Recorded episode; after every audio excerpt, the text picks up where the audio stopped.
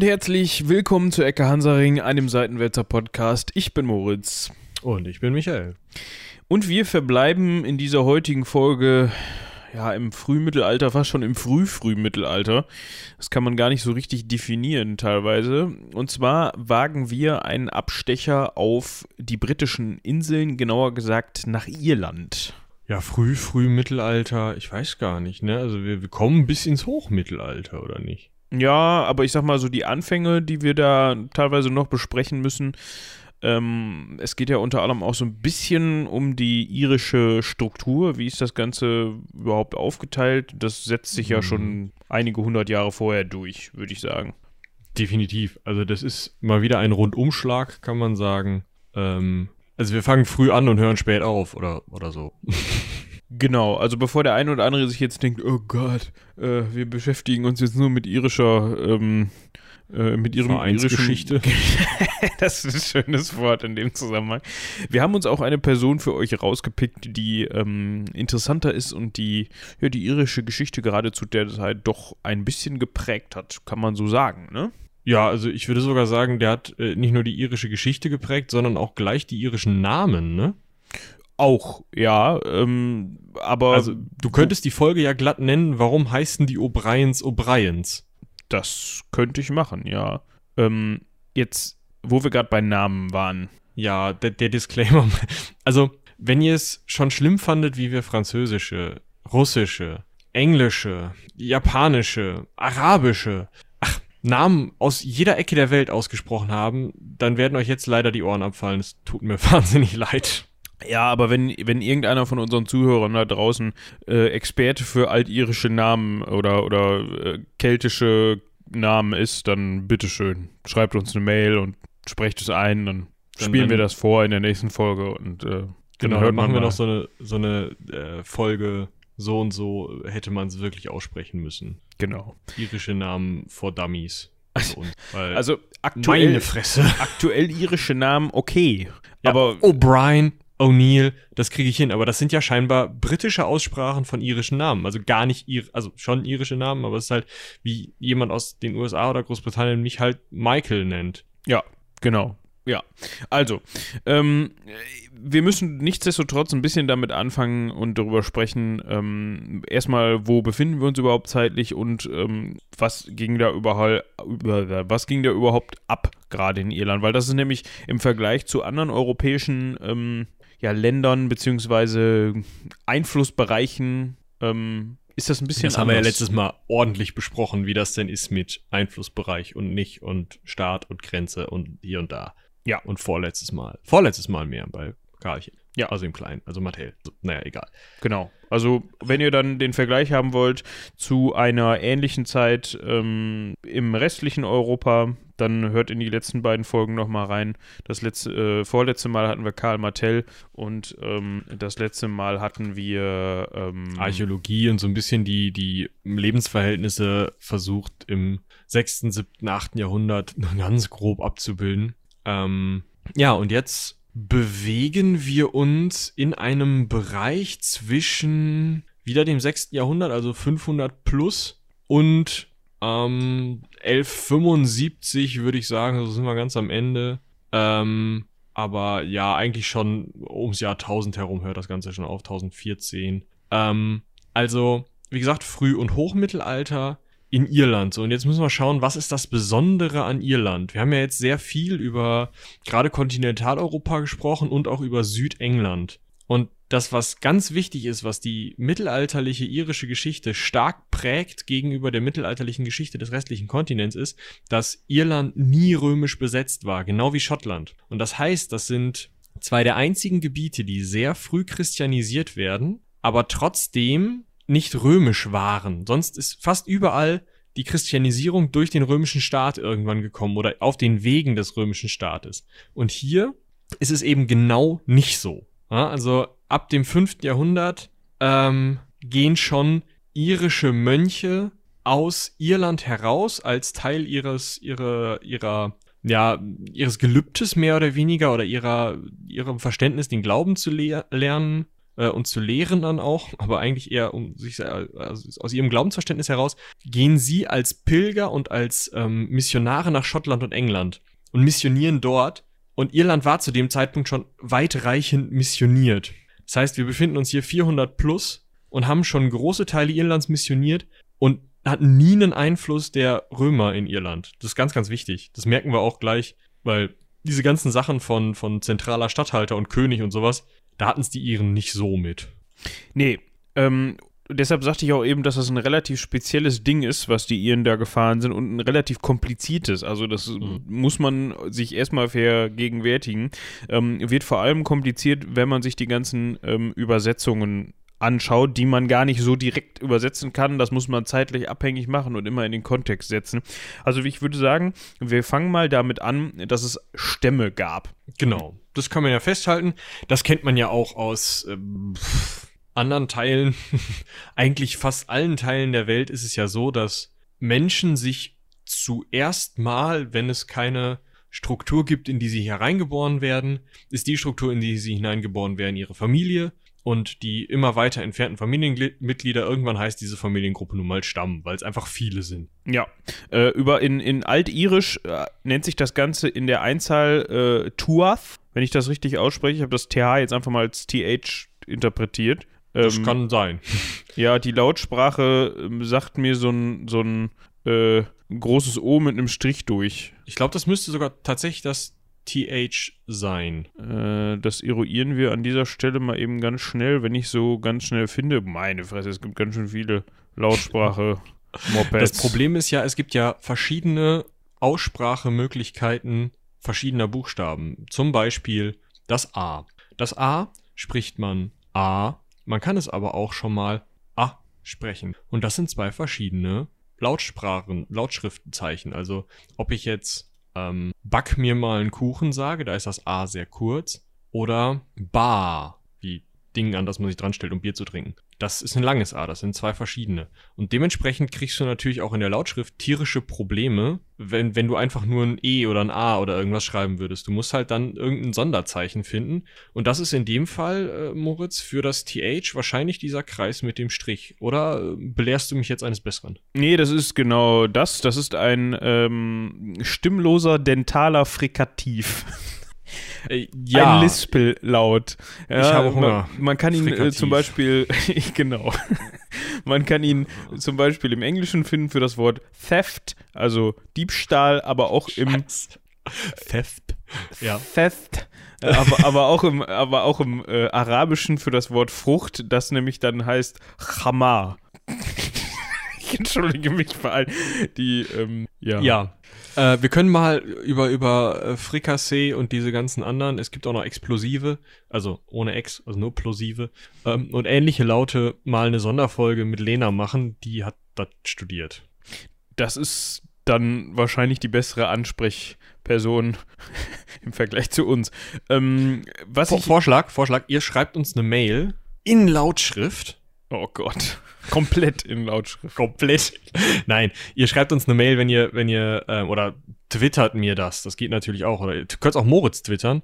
Ähm, oder, oder ihr schreibt es irgendwo bei Seitenwälz. Ist mir völlig egal, wo ihr es hinkommentiert. Ich krieg das mit.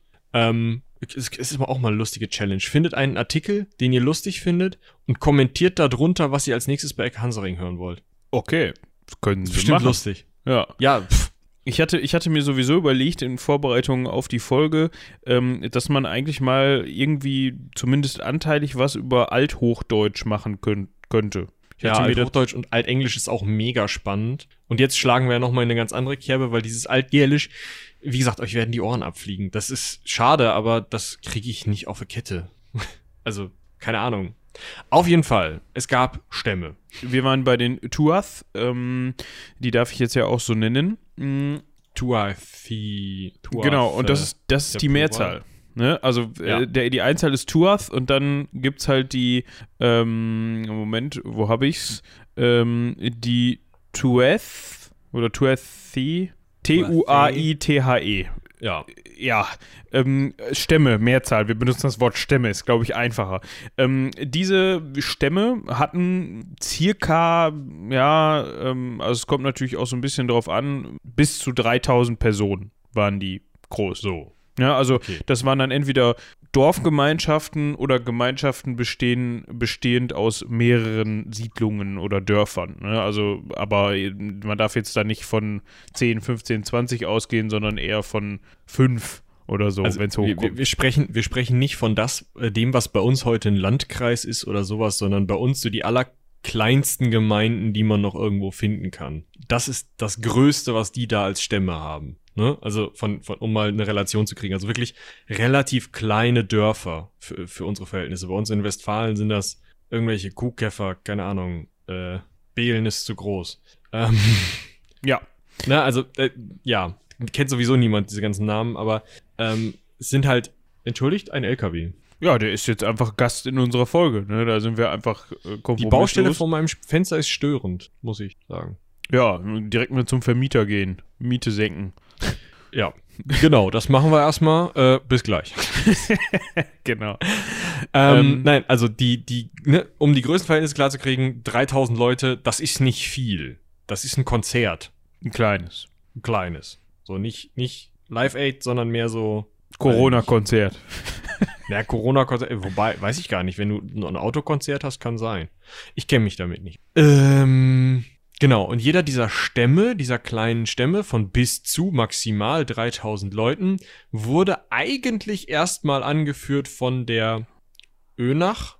Ja. Oenach. Önach hört sich gut an. Also mit OE am Anfang wahrscheinlich Oenach. Ähm, eines Rates von privilegierten Mitgliedern, die das Recht besaßen, Waffen zu tragen. Das kann man wahrscheinlich, wenn man sehr, sehr rudimentär zusammenbrechen möchte, auf eine Art Ältestenrat zusammenkürzen, beziehungsweise wahrscheinlich so eine, das wird ja eine patriarchale Gesellschaft gewesen sein, dementsprechend, ähm, ja, wahrscheinlich halt die Männer, die Waffen trugen. Ähm, Ja, wahrscheinlich, wahrscheinlich so, ein, so, so eine Gesellschaft bestehend aus ähm, Männer, die sich in irgendeiner Form ver, äh, verdient gemacht haben, also die in irgendeiner Form äh, eine oder deren, deren Vater irgendwie, also der, die ältester Sohn von sind oder so, ne? G genau, die in irgendeiner Weise jetzt nicht, ähm, ja, also die in irgendeiner Weise anerkannt sind und ähm, ja, deshalb das Recht besitzen, äh, diesem Rat anzugehören. Wie groß der jetzt war, pff, keine Ahnung.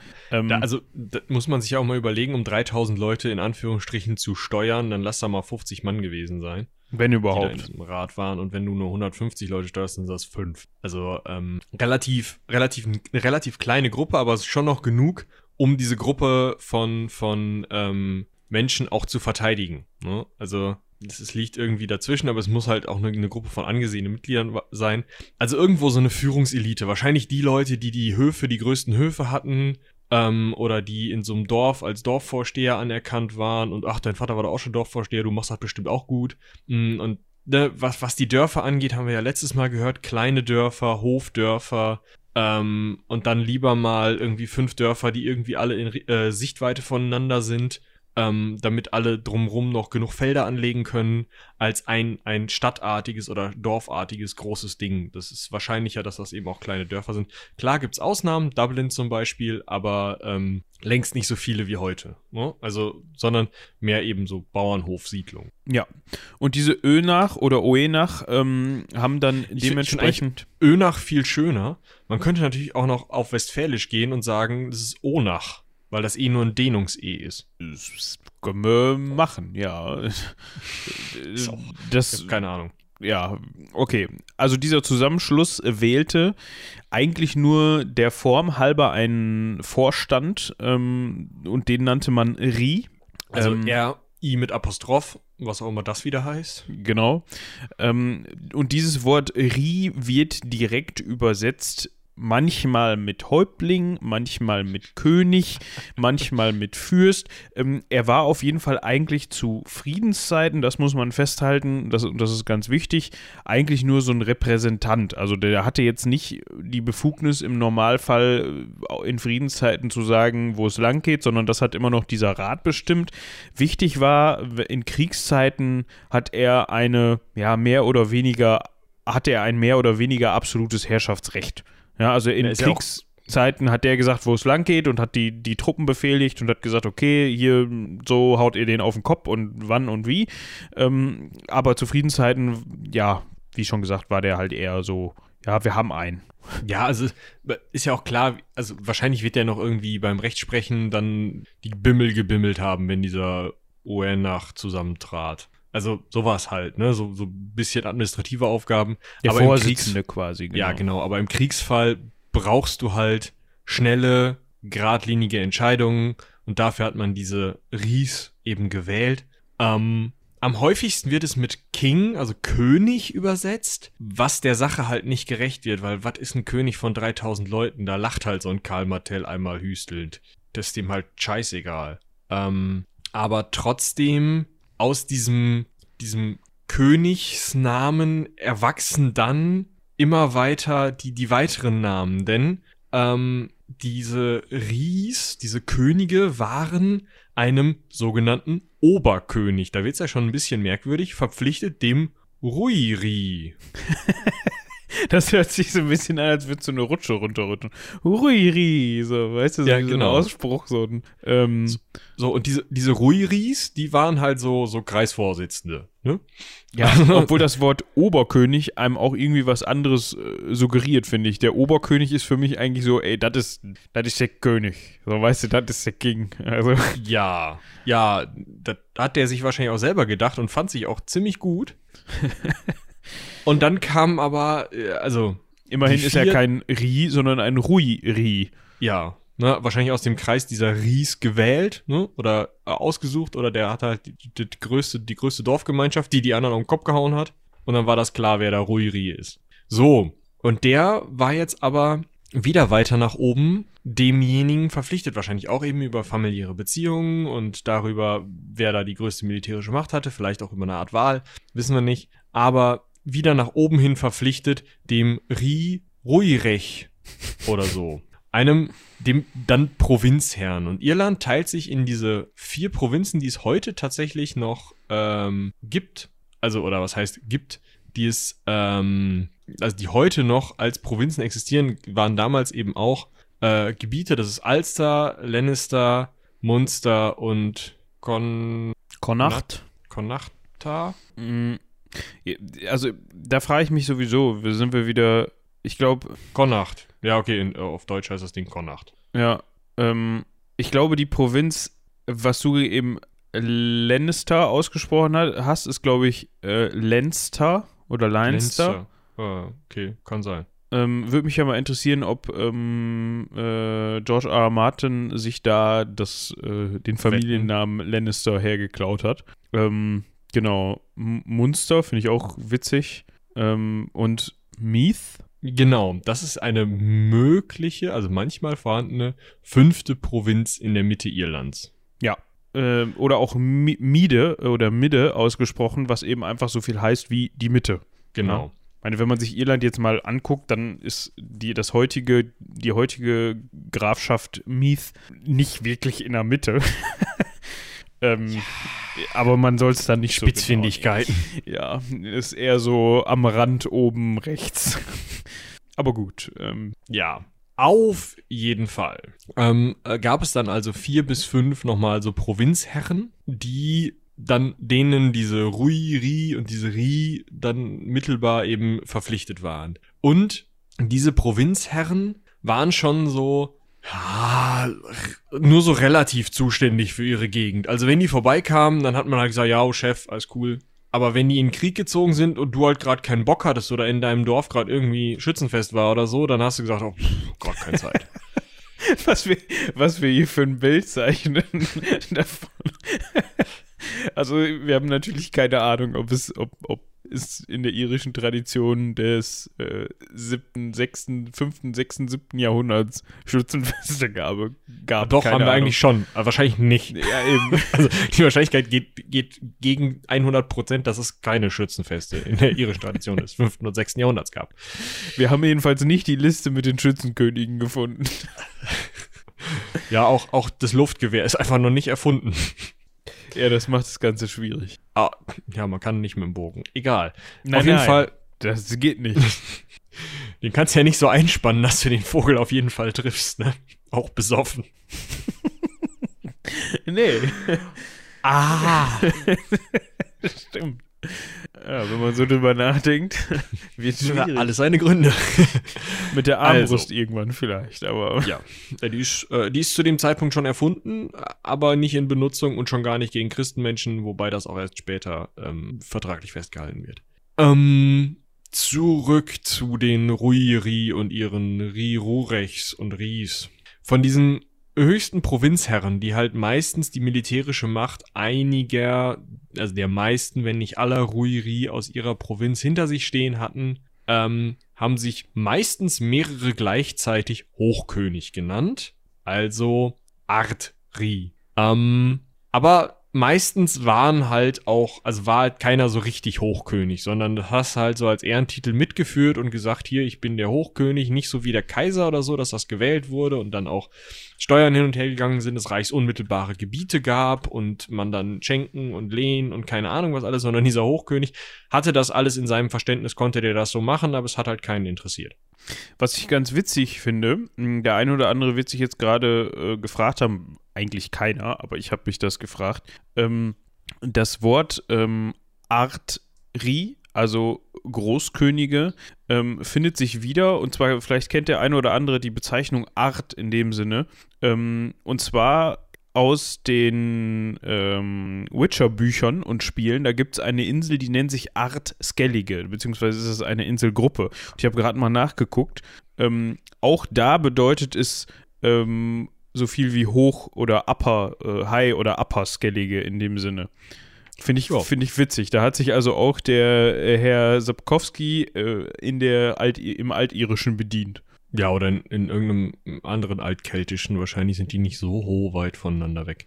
Nee, wahrscheinlich nicht. So, aber wir haben jetzt also ungefähr 100 bis 200 von diesen Klein- und Kleinstkönigreichen auf dieser gar nicht so großen Insel.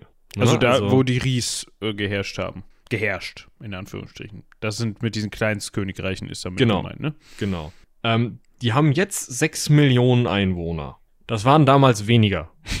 Wesentlich weniger. Also war das, also auf sehr, sehr wenige Einwohner kamen sehr, sehr viele Könige. Oder viele Einwohner waren König. Ähm, und diese, diese Idee des Großkönigs war eigentlich nie so richtig verbreitet. Also es war immer so, man hat sich halt Hochkönig oder Großkönig genannt. Das war vielleicht mal so ein Ehrentitel.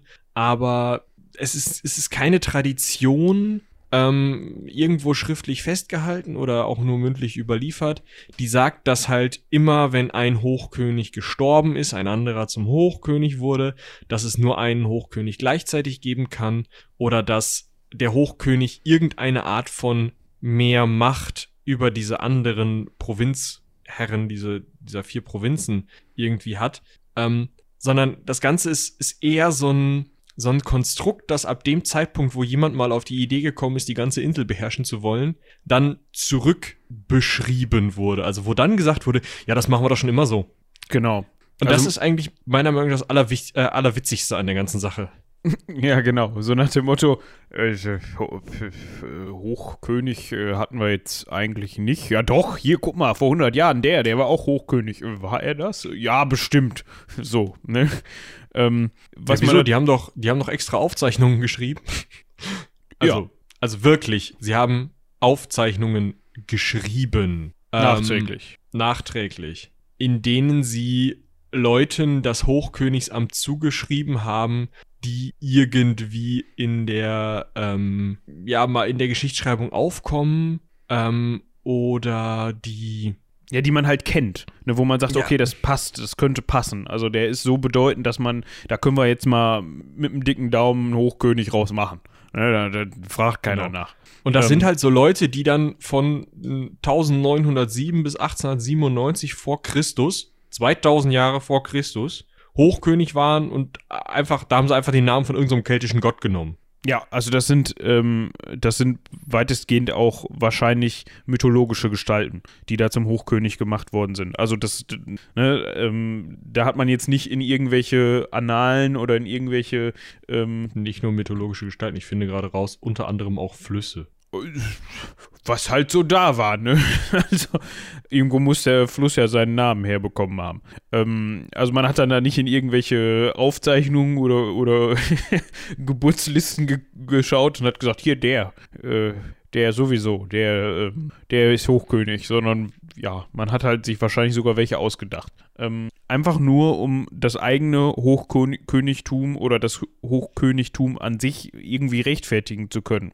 Ganz wichtig war dabei immer, und das ist so ein bisschen äh, der Moment, in dem das aufkommt, ähm, als, äh, also es gibt einen ähm, Hügel, beziehungsweise gab einen Hügel, ich weiß gar nicht, ob der heutzutage der Standort bekannt ist, beziehungsweise man noch weiß, welcher Hügel jetzt dieser war, und zwar der, der ähm, heilige äh, Hügel Tara. Ähm, und im 8. Jahrhundert hat ähm, der Clan oder die Familie der Uinail, also O'Neill, ne? O'Neill. O'Neill. O'Neill, Entschuldigung. Ja, ich hatte hier. Obwohl ich das alte würde ich Unail aussprechen, oder nicht?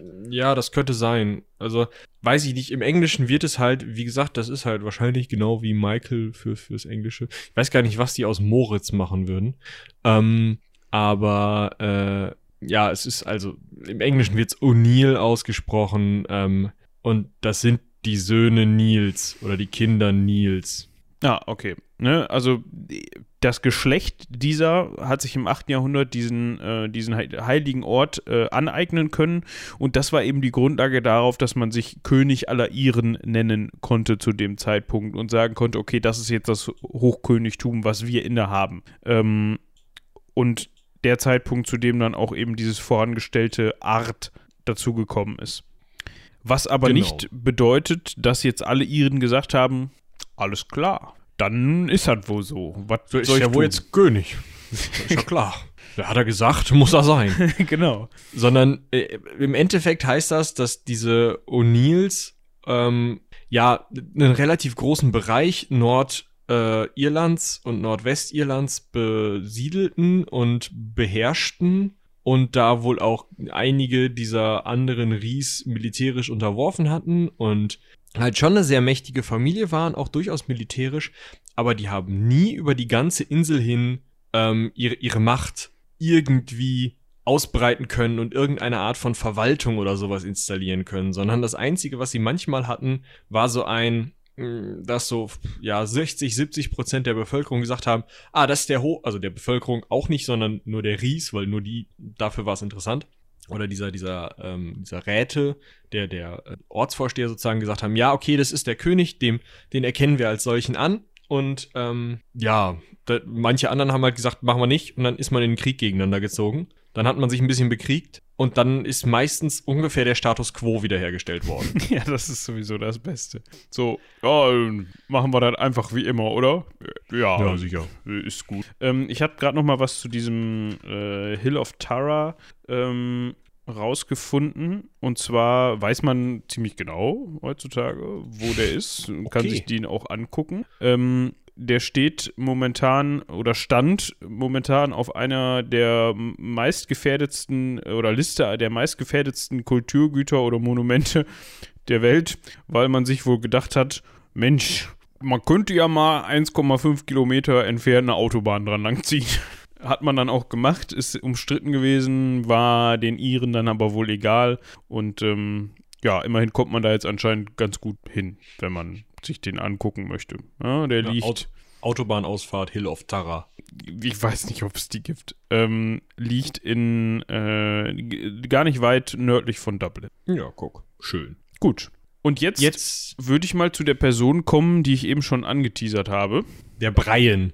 Ja, genau ähm, zu dem. Genau, der, der Brian war der einzige, man würde sogar sagen, angeblich unumstrittene irische Hochkönig. Also der einzige, bei dem zumindest so für ungefähr fünf Jahre, ähm, nee, fast neun Jahre, für neun Jahre, oh Gott, oh, lange, ähm, für neun Jahre ungefähr alle gesagt haben, ja, hm, ist vielleicht nicht cool als Hochkönig, aber ich halte mal die Füße still, der ist militärisch so mächtig. Für ja. neun Jahre. Das war der, der, der, nur um, um das, was das für ein kleines Ereignis ist.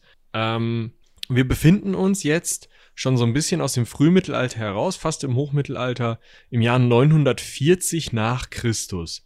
Ähm, es sind schon einige Wikinger-Ansiedlungen, Besetzungen in ähm, Irland. Unter anderem ist Dublin besetzt, äh, Cork, Waterford und Wexford sowie Limerick ähm, sind also ähm, von, von Wikingern besetzt. Dort leben, dort siedeln ähm, Normannen, Wikinger, die auch so weit da in diese ganze, diese ganze irische, mh, mm, ja, Staatsgebiet oder Staats, äh, diese Gefüge. Staatswerdung kann man es gar nicht nennen. Ja, Staatsgefüge kann man es nicht so richtig nennen, weil es ja irgendwie alles einzelne kleine Leute sind, die, die irgendwie ihren Vorgarten regieren.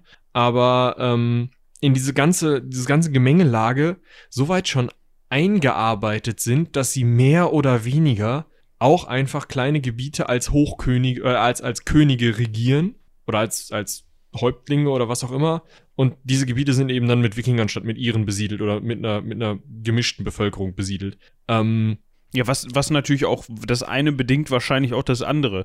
Dadurch, dass man eben diese Strukturen hat, die man eben zu dem Zeitpunkt hatte, äh, war es wahrscheinlich auch verhältnismäßig einfach, sich so weit etablieren zu können, wie zum Beispiel in Dublin. Weil es eben nicht den einen Herrscher gab oder den einen König, der gesagt hat, hör mal zu, das ist aber alles meins, da will ich die blöden Wikinger nicht drin haben, wie zum Beispiel in Großbritannien oder so, wo sie das ja, äh, Großbritannien, äh, in, in, in, in England, wo sie das ja auch versucht haben und nicht mhm. so erfolgreich waren wie in Irland zum Beispiel. Ja, genau. Also der Punkt ist ja einfach, ähm, wenn du eine zentrale Regierung hast, dann zieht die aus allen Teilen des Landes Leute zusammen, um halt die Wikinger aus Dublin rauszuprügeln. Wenn die Wikinger aber einfach nur den dublinschen Herrscher umbringen und sich da selber auf den Thron setzen, dann sagen alle Handelspartner, pff, der unterschreibt ein bisschen, bisschen komisch. Ja. ist, halt, ist, ist dir halt erstmal wurscht, solange da weitergehandelt wird und ja sogar noch bessere Handelsbeziehungen oder, oder mehr Erträge verspro äh, sich versprochen werden können, weil ja natürlich diese, diese ähm, Wikinger, die dort gesiedelt haben, noch Kontakte in die Heimat haben, Kontakte in die Normandie haben, später Kontakte ähm, nach Süden, nach Sizilien und so weiter. Das sind ja, ist ja ein riesiges Handelsnetz, was die Wikinger da gesponnen haben, was man ja auch nicht unterschätzen darf, was wie viel an irischen Produkten dann sonst wohin mit dem Wikingerschiff gekarrt wurde und wie viele spannende Produkte von sonst wo nach Irland kamen und dann in diesen wikingischen Enklaven äh, verhandelt wurden. Äh, das ist ja wirtschaftlich ein Riesengewinn. Und wenn du dann noch irgendwie niemand da den so richtig Anspruch hat, sondern alle sagen, ja gut, ist halt jetzt der, wie auch immer er hieß, weg. Und dafür sitzt da halt Sigurd. Ja, ist dann so. Ja. Also ich lasse mir auch nicht für, weiß ich nicht, für den Parkplatz meines Nachbarn auf den Kopf hauen. Das ist richtig. Hoffe ich. Ja. Gut. Ähm, weiter geht's mit Brian, den wir eben schon angesprochen haben. Äh, genauer gesagt handelt es sich hierbei um Brian Boru. So würde ich das jetzt mal aussprechen. Mhm. Oder stimmst du da nicht zu? Doch, doch, doch, doch. okay. Geboren ähm, 940 nach Christus, haben wir gerade schon mal gesagt. Ja, und war ähm, Sohn des Königs, also des ähm, Ri. Ja, vielleicht war der auch schon Ruiri. ähm, des Clans der Dalge Case. Vorangestelltes ähm. kleines G, interessant. Akzeptieren ja. wir jetzt mal so. Äh, könnte, könnte, ja, ja. Und ähm, der war so der Erste, der sich ähm, so langsam oder der es geschafft hat, sich so langsam mh, größere Teile des irischen Gebietes anzueignen und so eine militärische, ja, Instanz darzustellen, der man nicht so eben mal widersprechen konnte, wenn sie gesagt hat, hör mal, ich bin König oder Art Ri oder wie auch immer. Genau. Also zuerst, also dieser, äh, sein Vater hatte ähm, den Ruiri-Thron ähm, des Vaters, äh, hatte den Ruiri-Thron sich erkämpft, also von so einer, so einer Gegend. Ähm, und Brians älterer Bruder Mahone oder Mahone ähm, hat diesen beschrieben, äh, bestiegen. Herrgott, Wortfindungsstörung. Und äh, dann haben die beiden zusammen, also die beiden Brüder zusammen, der Vater war dann verstorben, die beiden Brüder zusammen ähm, haben die Wikinger aus oder in Limerick besiegt. Nicht mal unbedingt vertrieben, sondern halt mal besiegt. Es ist wohl öfter vorgekommen, dass die sich irgendwie in eine Köppe kriegten. Und in dem Fall haben die das halt geschafft, diese beiden Brüder mit natürlich dementsprechender Armee, ähm, die, die Wikinger zu besiegen. Und dadurch wurde Mahone, also der Bruder, der ältere Bruder, ähm, Oberkönig, also Provinzherrscher von Munster. Genau, die, das ist eine der vier beziehungsweise fünf Provinzen, die wir eben angesprochen haben. Ähm, das hatte aber zur Folge, dass die Wikinger, die nach wie vor in Cork, Dublin, Waterford und Wexford saßen, ja, sich gedacht haben, ist uns relativ egal. Also. Die haben einfach weitergemacht. Die haben, hingen ja auch nicht so super eng zusammen. Das muss man ja auch mal bedenken. Es waren ja auch irgendwie, ja, vielleicht nicht Clanstrukturen, aber ähm, mh, hm, eher lose Strukturen, die ähm, dann halt schiffsweise oder in größeren Flotten da ankamen und gekämpft haben, was erobert haben oder teilweise auch einfach gehandelt haben, geplündert haben, was auch immer. Und dementsprechend, wenn du da einen besiegst, dann sagen die anderen, ja gut, bleibt mehr für mich, weiter geht's. Und dementsprechend ähm, gingen diese Kämpfe einfach weiter. Wie gesagt, das hatte keine großen Auswirkungen. Mm, und dieser Mahone ist wohl auch in einem dieser Kämpfe verstorben oder einfach so auf jeden Fall war er irgendwann tot. Und Brian hat dann aber gesagt, nö, wieso, ich bin doch der Erbe, ich nehme den Thron. Ähm, das sah jemand, ein gewisser Eganacht, Eoanacht, ich weiß es nicht. Ähm, GH wird, glaube ich, cancelt sich raus. Weiß ich nicht genau. Ich meine, es wäre so. Ähm, auf jeden Fall ein gewisser äh, König saß schon auf diesem, diesem Oberkönigsthron, nachdem Mahone verstorben war. Brian hat den da kurzerhand runtergeprügelt, sich selber auf diesen ähm, Thron gesetzt und ähm, sich dann auch gleich mal mit den ähm, O'Neill, ähm, die halt an, auf dieser, diesem Tara-Stein saßen, angelegt, um äh, ja auch da mal klar zu haben, wer da der Chef in, in der Gegend ist.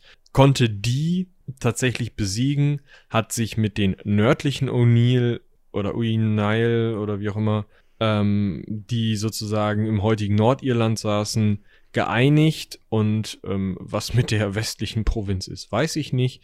Auf jeden Fall ähm, war das alles so halbwegs.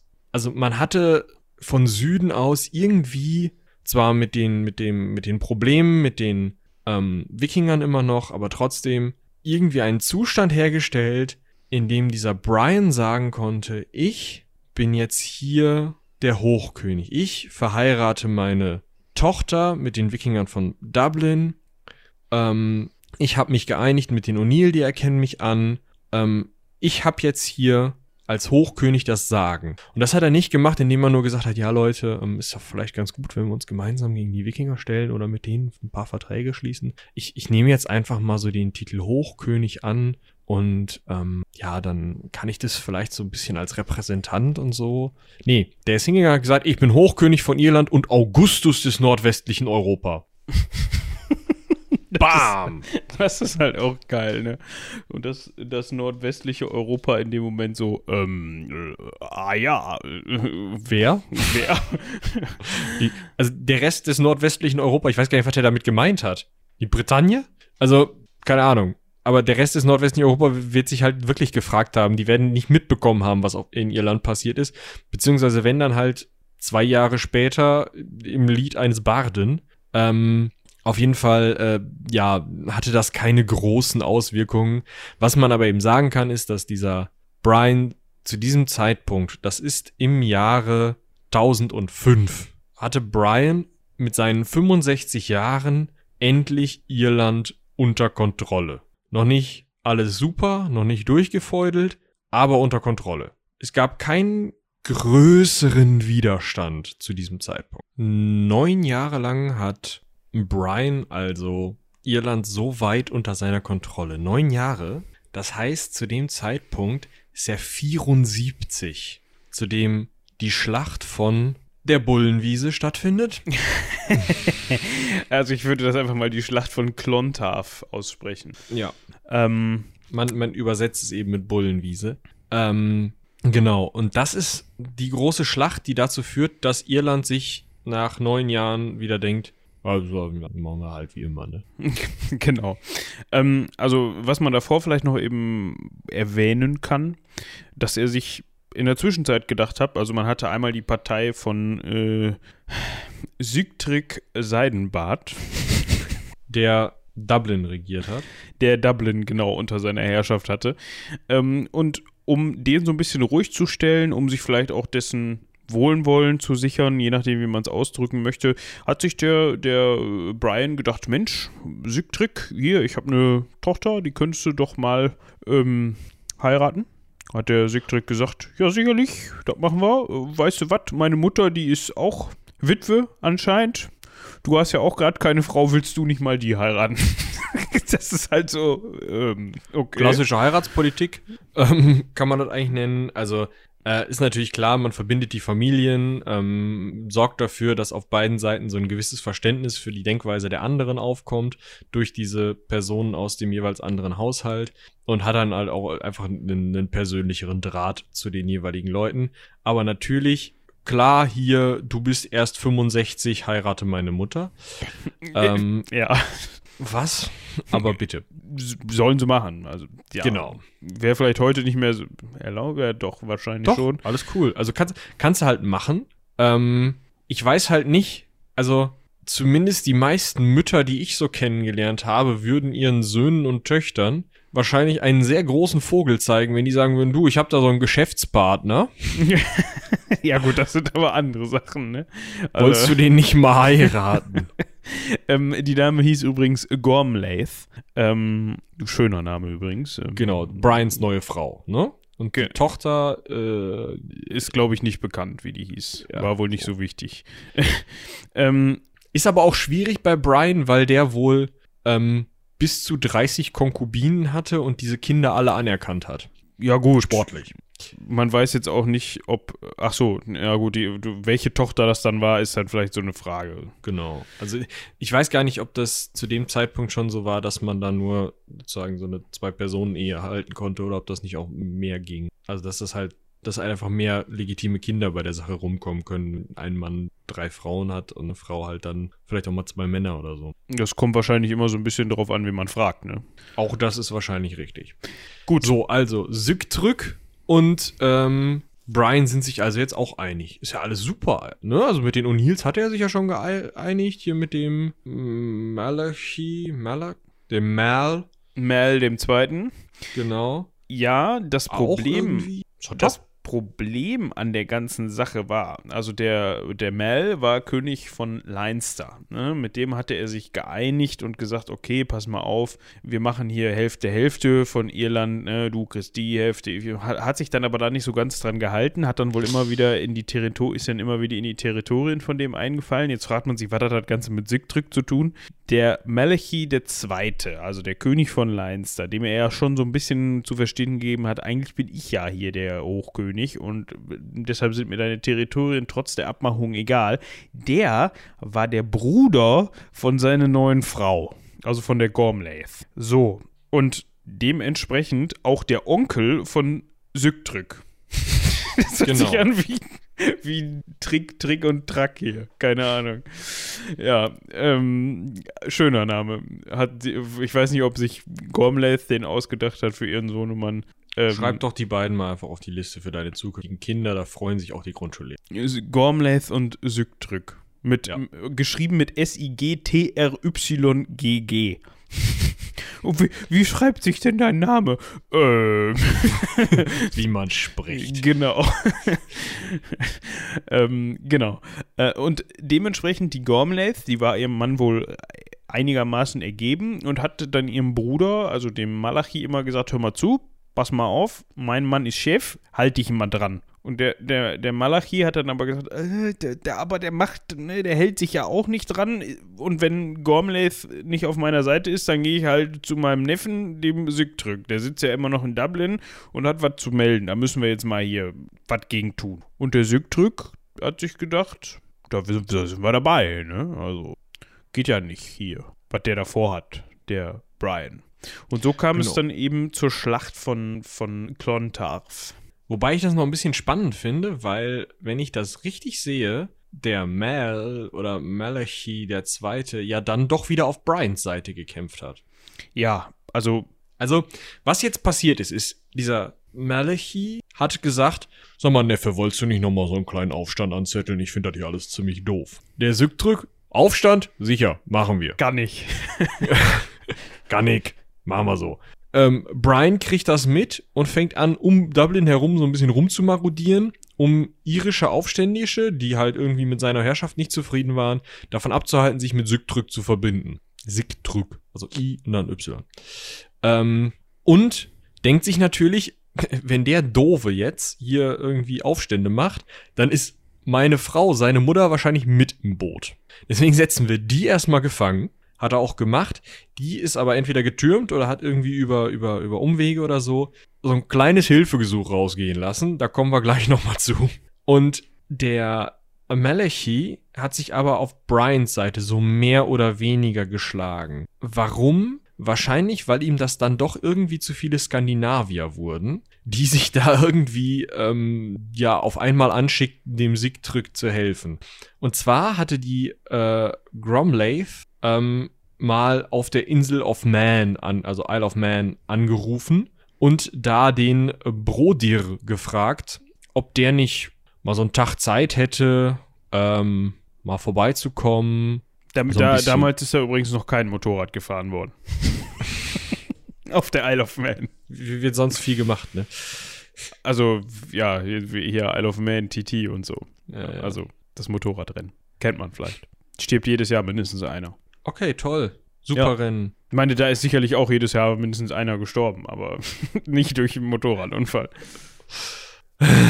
Auf jeden Fall hat der, der Brodir von der Isle of Man noch den guten Sigurd äh, Lodwesson von äh, den Orkney-Inseln mal gefragt, ob der nicht auch Lust hat, da mitzukommen und der war direkt Feuer und Flamme, noch eine Insel hätte ich auch gerne. Und im Endeffekt haben Sigurd und Brodir einfach sich überlegt, ja, da gehe ich hin, da hau ich so ein paar Iren auf den Kopf und dann bringe ich dabei den Hochkönig um und dann setze ich mich auf den Hochkönigsthron und wenn der andere, der Sigurd oder der Brodir, jeweils gegenüber sozusagen, wenn der andere von den beiden nervt, bringe ich den auch noch um, dann habe ich direkt auch noch dessen Insel in der Tasche. Das heißt, Sigurd plante von Orkney aus die Isle of Man und Irland zu übernehmen und Brodir plante von der Isle of Man aus Irland und die Orkneys zu übernehmen. Ja, also jeder hatte, kochte da so ein bisschen sein eigenes Süppchen. Ähm, so hat man sich dann, so hat man dann die Truppen zusammengezogen. Auch Brian hat seine, äh, seine Truppen zusammengezogen und ist dann Richtung Dublin gezogen. Ähm, das Problem dabei war so ein bisschen, ursprünglich hat der Mel ja vorgehabt, da mitzukämpfen, hat sich dann aber zwischendurch mal während des Marsches gedacht, ach, äh, eigentlich doch nicht. Also der muss relativ unentschlossen, ein unentschlossener Mann gewesen sein. Ähm, auf jeden Fall hat er dann mal seine Truppen, beziehungsweise seine Truppen haben dann mal dem Brian die Gefolgschaft gekündigt, ähm, was so ein bisschen die Truppenstärke ausgeglichen hat.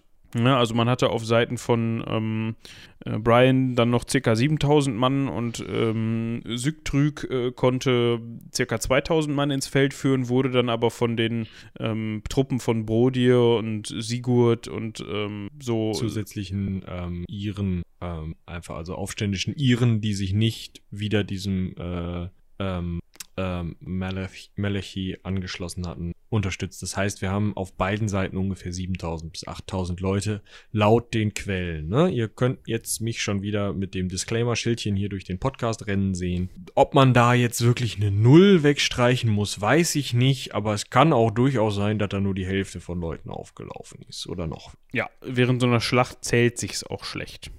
Ich, dieses Bild finde ich immer wieder geil, wenn du so einen Chronisten hast, der dann 300 Jahre später mal so auf dem Schlachtfeld auftaucht und sich so denkt, hm, wie viel passen denn hier? genau. Oh, müssen mindestens, äh, äh, was kostet denn so eine Granate? Ja, mindestens 300 Mark. Wer den Insider verstanden hat, der kriegt ein Eis von mir ausgegeben. Okay. Ja. Ähm, zurück zur Schlacht. 7000 gegen 7000. Die Skandinavier sind aber wesentlich besser bewaffnet. Also wir haben da wirklich äh, schwere Waffen, äh, also Schwerter, Äxte, ähm, gute Schilde, Rüstungen. Ganz, ganz besonders wichtig, vernünftige, teure Rüstungen. Gerne eben ähm, äh, Ringpanzer ähm, oder ja, irgendwie so, so eine irgendeine Art von, von, von Rüstung und eben große, große Schilde, die wirklich wichtig werden können. Also vernünftige Ausrüstung, wohingegen äh, auf der irischen Seite halt das meiste so Wehrbauern sind. Also Leute, die meistens irgendwie eine Waffe seit Generationen zu Hause haben, weil sie eben dieses Recht haben, Waffe zu tragen, aber das muss nicht unbedingt immer ein Schwert sein, das kann auch mal irgendwie eine Axt sein oder was auch immer, aber alles irgendwie nicht so äh, ausgereift, nicht so häufig benutzt, nicht so sehr auf, auf Krieg und Überfälle aus, wie es bei den Wikingern der Fall ist. Einfach, ja, es wurde viel gekämpft in Irland, aber es waren halt oft irgendwie kleine Scharmützel, bei denen 50 Mann und 50 Mann aufeinander getroffen sind. Dementsprechend ähm, war das alles auch nicht so weit her mit großen Kampftaktiken oder so. Ja, ähm, aber auch Brian hatte äh, söldnische, söldnische, skandinavische Söldnerkontingente. Söldnische, wer kennt sie nicht? Das sind Söldner. Söldnische Skandinavier-Kontingente, sehr schöne Gruppe. Ja, genau. Ähm, und diese Söldner waren natürlich irgendwo sozusagen der, der stärkere Kern seiner Truppe. Ähm, deswegen hat er die ja auch relativ stark eingesetzt. Also er hatte laut Quellen um die 1000 skandinavische Kämpfer ähm, und die kämpften auf seiner rechten Flanke. Ich weiß gar nicht unter welchen, welchem Kommando, es steht nicht dabei. Ansonsten Clanangehörige, die unter ihren jeweiligen kleinen Ries und Rui-Ries und Rui-Rechs und was auch immer kämpften. Äh, 2000 Krieger aus Südirland, also als Munster, die unter Brians Sohn kämpf kämpften und tatsächlich sogar ähm, unter Brians Enkel ähm, auch nochmal und Brians, Bru Brians Bruder, also unter Brians Enkel auch nochmal eine, eine Truppe von Leuten ähm, die linke Flanke bildeten. Also eine, eine sehr große, eine breite Aufstellung, die fast ausschließlich von ähm, den, der Familie von diesem Brian kommandiert wird. Die Truppen von dem ähm, ähm, Malachi, angeblich um die 1500 Mann, standen hinter der Front mehrere hundert Yards. Ein Yard sind so und so viel Meter, 1,7 Meter oder sowas, ne? Boah, da fragst du mich jetzt was. Eruiere er das. Im 21. Jahrhundert. Ähm, genau, da sind solche, solche archaischen äh, Längenangaben nicht mehr en vogue. Tatsächlich 0,9144 Meter. Ja, also mehrere hundert Meter standen die Männer Warum von, schreibt man dann nicht 100 Meter? Ich weiß es nicht, weil irgendeiner sich gedacht hat, der Yard ist, ein schön, ist eine schöne Längeneinheit. Ähm, okay, mehrere hundert Meter standen die hinter der Front und haben mal gewartet, wie es denn aussieht. Aber das heißt auch, der Brian selber war gar nicht mehr am Kampf beteiligt oder scheinbar nicht am Kampf beteiligt, ist aber halt auch einfach 75. Äh, 74. Muss man sich halt auch überlegen. Ja, gut, gut. Ja. Also weitestgehend ging das dann so ein bisschen hin und her. Man konnte auf jeden Fall wohl beobachten, dass die skandinavischen äh, Kontingente ähm, weitestgehend die Oberhand hatten, einfach auch aufgrund ihrer besseren Ausrüstung, wie wir das gerade schon gesagt haben. Ähm, und dann kam es zum Duell zwischen, ähm, zwischen Brodier, ja, wir müssen mal eben, also das war der Mensch äh, von der Isle of Man und angeblich einem Bruder von Brian, den, ähm, den alle nur Wolf, den Streitlustigen genannt haben. Ähm, dort kam es dann dazu, dass Brodie zwar nicht getötet wurde, weil die Rüstung von Brodie zu stark war, um von Wolf durchdrungen zu werden mit seinen Waffen, aber er konnte ihn wohl zu Boden stoßen und in die Flucht schlagen. Genau, das Ganze passiert auf Brians linker Flanke, äh, da wo sein 15-jähriger Sohn ähm, kommandiert und zwar irische Truppen kommandiert. Das heißt, da haben wir eine Situation von irischen Truppen, also schwächer bewaffneten Truppen gegen die skandinavischen Truppen und vielleicht, wahrscheinlich ist diese ähm, diese Erzählung von Wolf dem Streitlustigen, der vorher nie aufgetaucht ist und hinterher wohl auch nie wieder aufgetaucht ist. Ähm, und äh, wobei doch, der kommt hinterher nochmal vor, aber ähm, von Wolf dem Streitlustigen, der halt irgendwie so eine, auch so eine Art mythischer Gestalt ist. Und diesem Brodir, den wir ja kennen als Jarl, als König von der, der Isle of Man, ne? Ja, genau, das ist der von der Isle of Man. Ähm, äh, kann man wahrscheinlich auch als Parabel darauf sehen, was denn da an dieser Flanke passiert ist. Da scheinen nämlich die Skandinavier gegen die irischen Truppen verloren zu haben, oder da werden die verloren haben, oder zumindest in die Flucht geschlagen worden sein, weil, ähm, weil die Iren zwar eigentlich militärisch nicht die Oberhand gewinnen konnten, aber man musste halt irgendwie eine Erklärung finden, warum die Skandinavier jetzt abgehauen sind. Und dementsprechend hat man das jetzt so erklärt.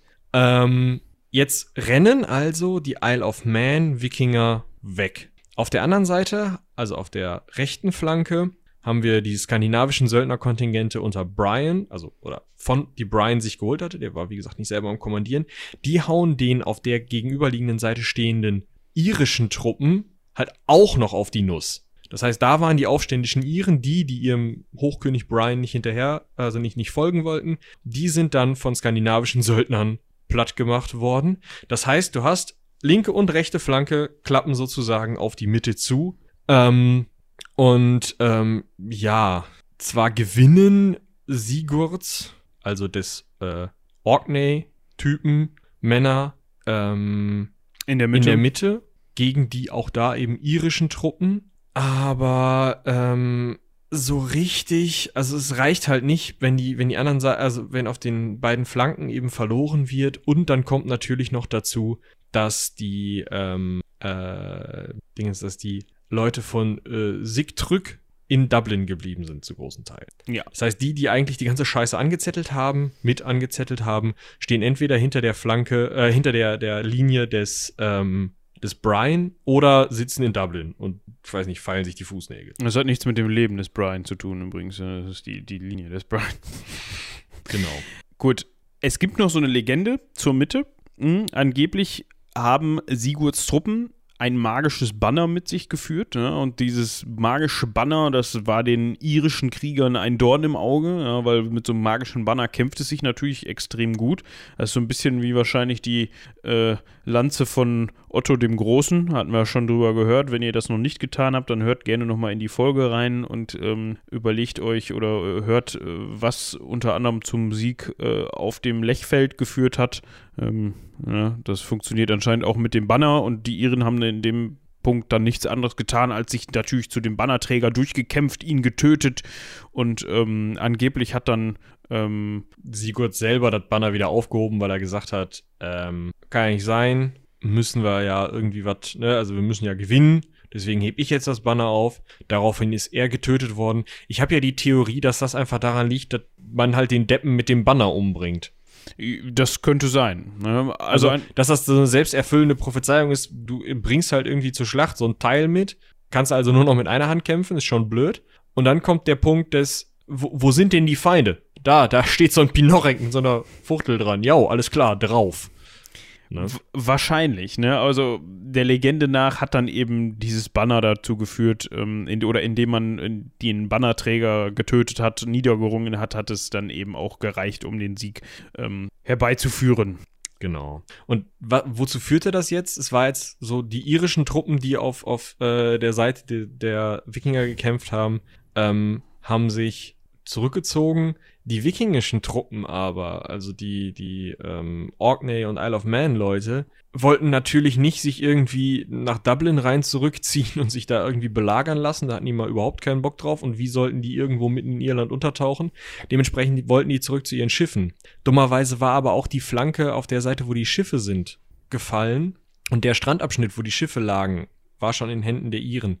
Das heißt, die Wikinger sind hingegangen und sind, oder was heißt hingegangen? Sie sind hingeschwommen zu ihren Schiffen. Und ich weiß nicht, ob ihr es mal versucht habt. Könnt ihr mal machen. Mit dem Kettenhemd schwimmen ist Kacke.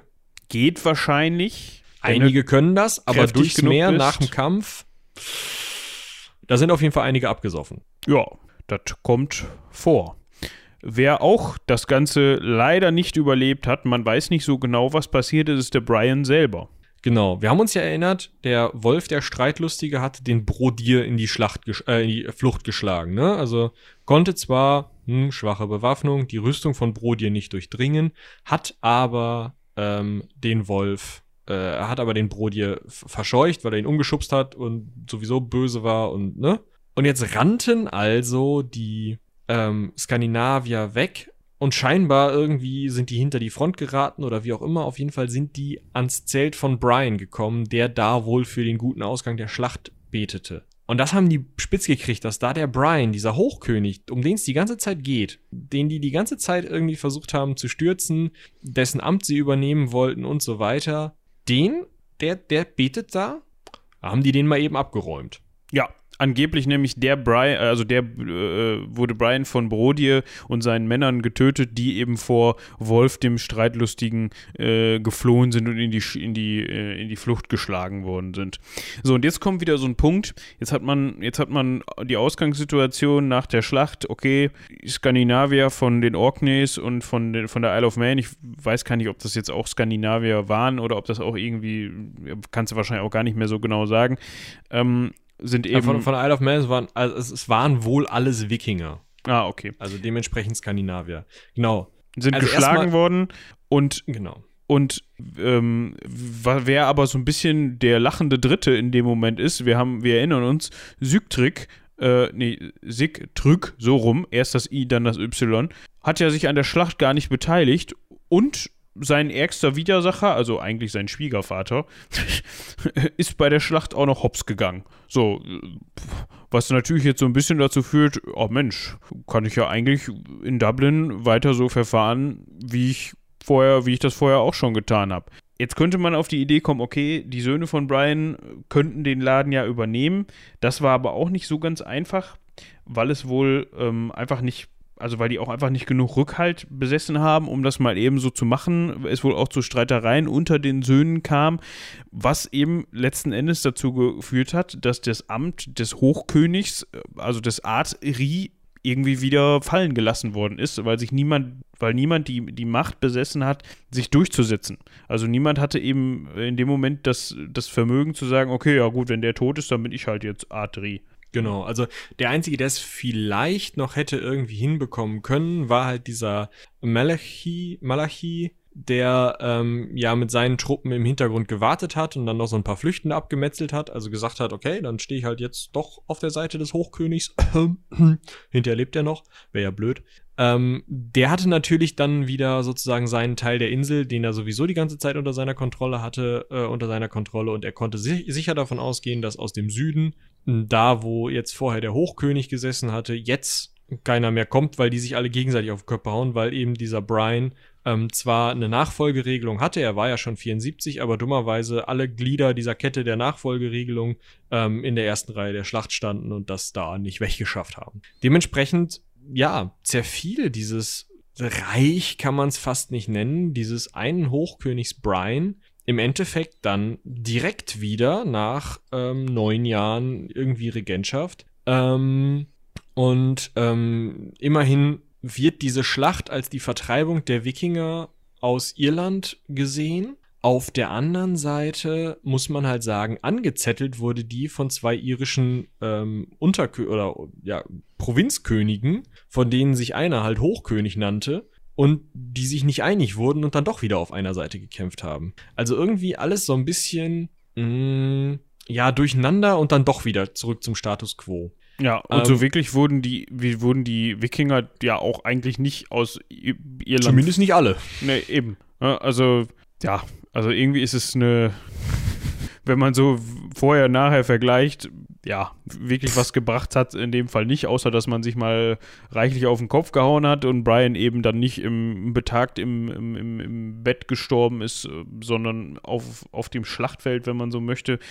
Oder zumindest nochmal entspannt im Zelt zerhackt wurde. Kann ich mir auch Schöneres vorstellen. Ja, gut, aber ne, zumindest anteilig auf dem Schlachtfeld.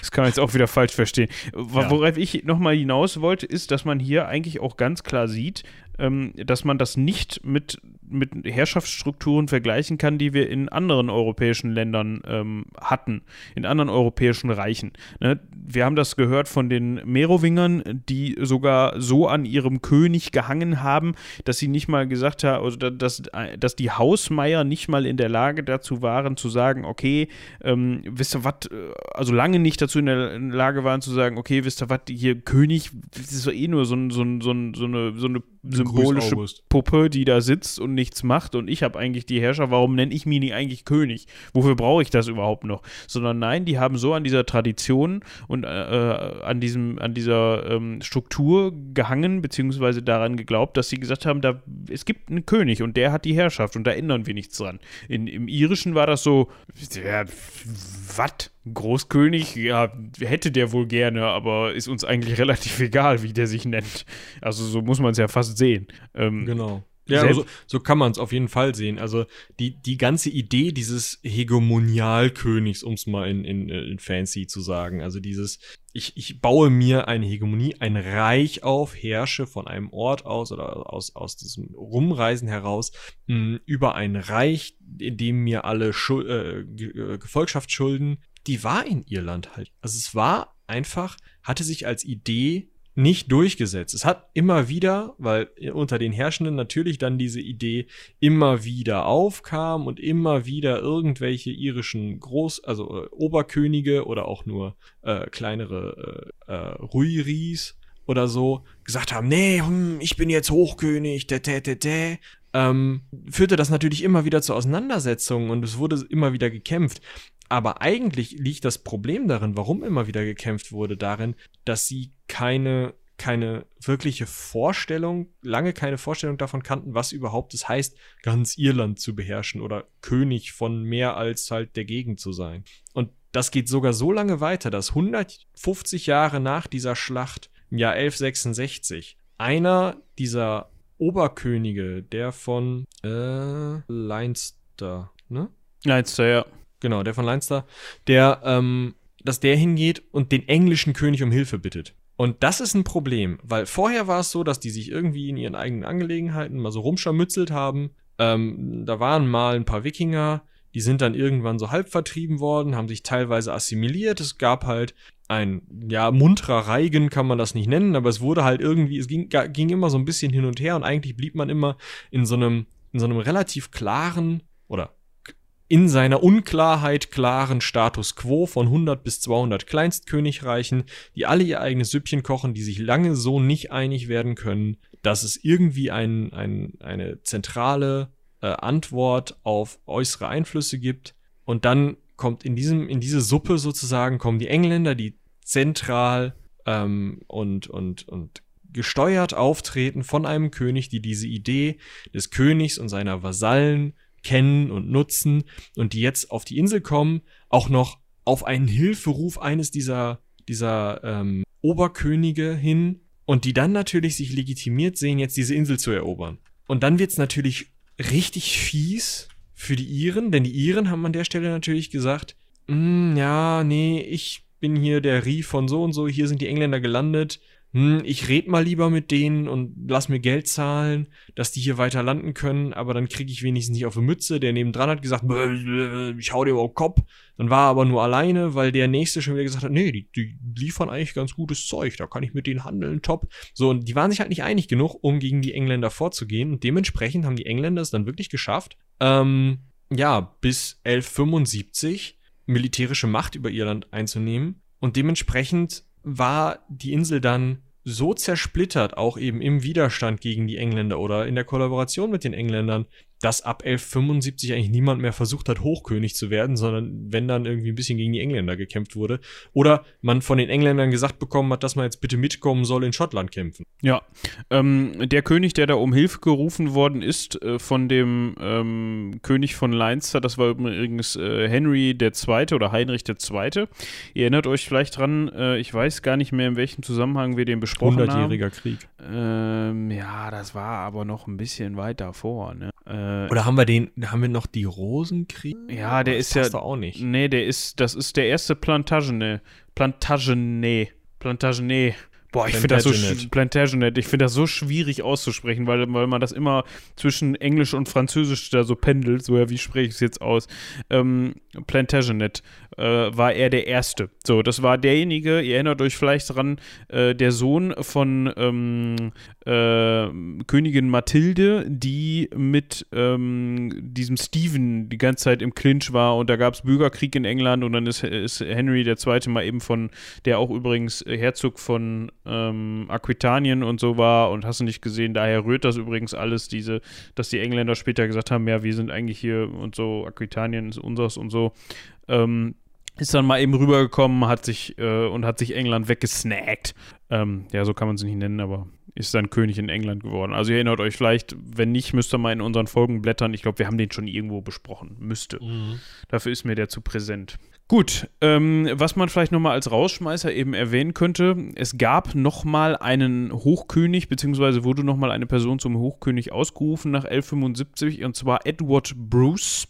Jetzt wird sich der eine oder andere denken, äh, über Bruce, da haben wir doch schon mal drüber gesprochen. Ja, das war nämlich der Bruder des zwischenzeitlich schottischen Königs Robert Bruce, also Robert Bruce, derjenige, der sich auch Robert de Bru. Robert de Bru, genau, der sich auch lossagen wollte von, den, von der englischen Herrschaft. Ähm, und weil man dann halt eben auf irischer Seite gesehen hat, okay, Schottland ist gerade mal kurz unabhängig geworden, hat sich mal eben kurz von äh, England losgesagt, wenn wir jetzt den Bruder von dem nehmen, der das gemacht hat und den als Hochkönig ausrufen, dann läuft das ja vielleicht hier auch. Ging eher schief. Ja, was heißt eher schief? Also war halt so ein, so ein Versuch, ne? Man hat mal so, so mal hier gedreht, mal hier geklopft, mal da gerüttelt und hatte den äh, Edward dann auch für drei Jahre da irgendwie als Hochkönig ähm, ausgerufen. Und dann ist er halt in irgendeinem so Grenzscharmützel irgendwie in, in ähm, Nordirland pff, weggekommen. Ja, also, hat er wahrscheinlich einen auf den Kopf gekriegt und dann war es das. Genau, also es war irgendwie ähm, bisschen unglücklich. Ja, da ist halt irgendwie, also es wurde versucht, da, da, irgendwas aufzubauen, aber über irgendwelche kleinen Scharmützel ist halt ist es nicht hinausgegangen. Und ähm, ja, dementsprechend ähm, schade eigentlich, ähm, aber kein Hochkönig in Irland. Ja. Gut. Und das erklärt auch so ein bisschen jetzt, diese äh, Strukturen erklären so ein bisschen, das hatten wir schon mal angerissen, als wir über uns tatsächlich über, ähm, das war im, Vol im Zuge des Hundertjährigen Krieges, über Prinz John unterhalten haben, später König John. Ähm, also ihr erinnert euch, Bruder, jüngerer Bruder von Richard Löwenherz und Johann so weiter. Johann ohne Land, genau. Johann ohne Land, genau. Ähm, der von den zeitgenössischen und auch späteren Chronisten so ein bisschen runtergeputzt worden ist, weil er unter anderem ja auch als zu Lebzeiten seines Vaters ähm, mal ja nicht ins Exil nach Irland gegangen ist, aber ja Besitzungen in Irland mehr oder weniger bekommen hat und da dann auch mal für Ruhe sorgen sollte. Ähm, da aber ziemlich auf den Sack gekriegt hat weil der nämlich eben auch genau das versucht hat in Irland, ähm, nämlich zu sagen, okay, ja, ihr habt jetzt hier eure ganzen kleinen äh, äh, Ri-Rui-Strukturen, ist mir egal, wir ändern das jetzt mal. Und dementsprechend die Iren dann gesagt haben, ja, nee, ähm, eigentlich nicht. Sehen wir nicht. Genau. Und er auch dementsprechend daran weitestgehend gescheitert ist.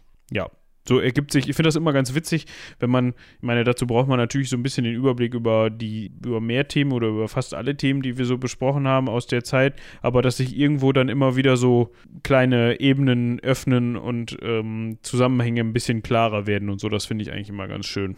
Ja, das ist auch ganz spannend, definitiv. Erweitert den geschichtlichen Überblick. Schön. Schön. Toll gesagt. Und ich würde sagen, ja. mit diesen Worten, ähm, verweisen wir noch eben auf unsere anderen Formate, die ihr inzwischen eigentlich ausreichend kennt, aber es besteht ja immer die Möglichkeit, dass jemand gerade zu dieser Folge äh, mit dazugeschaltet hat, ähm, der die anderen Formate nicht kennt und nur über die Ecke gestolpert ist, quasi, haha, über die Ecke gestolpert, das ja witzig. Ähm, hört ins Heldenpicknick rein, hört in das akademische Viertel rein. Ich weiß gar nicht, ist die aktuelle Folge der Relaunch jetzt endlich äh, draußen oder noch nicht? Ich kann dir das nicht sagen, weil wir die, weil wir die Aufnahme so früh vor der Veröffentlichung dieser, äh, dieses Podcasts machen. Ähm, schaut einfach nach. genau, Seitenwälzer ist ein guter Anlaufpunkt für alles, was genau, wir so fabrizieren. Ähm, und hatte ich mir fest vorgenommen, ich möchte mich wirklich noch mal bei allen Zuhörern bedanken. Also ihr werdet immer mehr. Wir gucken natürlich regelmäßig, weil es einen natürlich interessiert, auf die Zahlen und sowohl über sämtliche Post Podcast-Grabber als auch ähm, verstärkt über Spotify werdet ihr immer mehr. Gibt anscheinend immer mehr Verrückte, die sich, jetzt wenn ich mal oben hier auf den Timer gucke, jetzt schon eine Stunde und 26 Minuten lang das anhören, was wir hier von uns geben. Ähm, ja, finden wir mega geil. Also jeden Fall. Schön, dass ihr dabei seid. Toll, dass ihr zuhört. Toll, dass ihr so viele seid. Ähm, erzählt natürlich anderen Leuten von uns. Ähm, das bedient nur unseren Narzissmus, ähm, immer noch mehr Leuten irgendwie nur abkauen zu können. Ja. Und ähm, schreibt uns, äh, liked uns, äh, besternt uns und was auch immer man in eurem Podcast Grabber gerade tun kann. Es ist ja Gott sei Dank nicht so formalisiert wie, weiß ich nicht, YouTube. Ähm, ja, vielen, vielen Dank, dass ihr da seid. Ja, und ich würde sagen, ähm, wir bedanken uns auch nochmal in dieser Folge fürs Zuhören und ich würde sagen, haut rein. Bis zum nächsten Mal. Bis dahin. Tschüss.